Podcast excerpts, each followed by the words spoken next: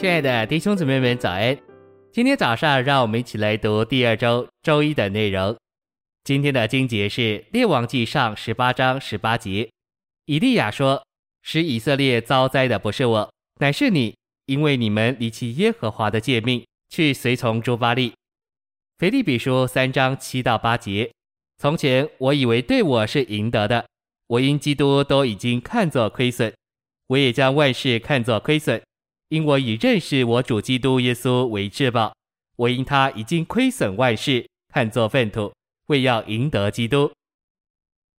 诚心喂养，主在每一个时代都有他特别要做的事，他有他自己所要恢复要做的工作。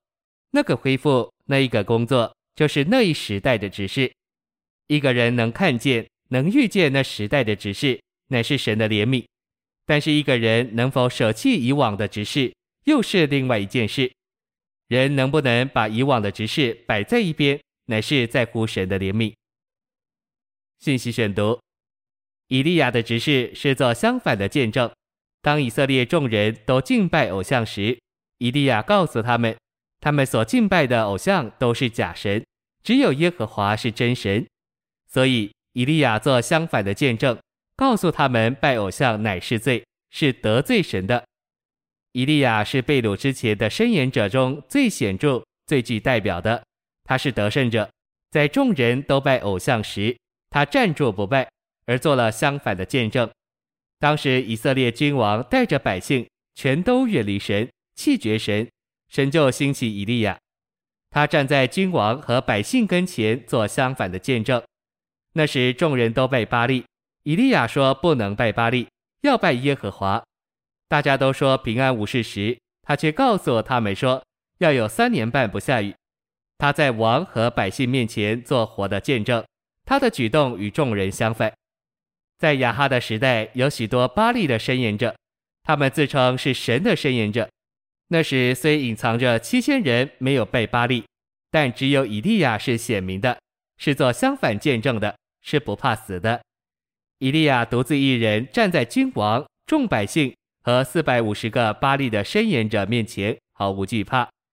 以利亚身上得胜者的原则是不顾性命以维持神的见证。以利亚站起来做见证时，全地上都是与他为敌的，但他一个人为神做见证，在这一点上，以利亚是特别的。历代以来，在神的子民中，也有人是这样的得胜者。旧约所记这些事，预表新约召会的事。当召会荒凉，大体的人弃绝神的见证时，神就兴起得胜者做相反的见证。直到今日，召会仍需要这个得胜者的原则，就是不顾自己的性命。每一个做神见证人、做得胜者的，在他的感觉里，都是只有他一人是站住的。虽然神隐藏着七千人是不拜巴力的。但在以利亚的感觉里，只有他一人站住。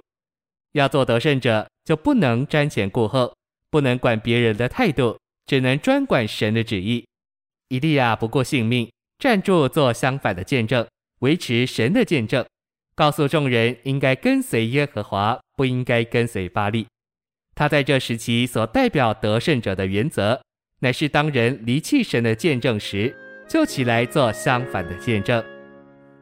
谢谢您的收听，愿主与你同在，我们明天见。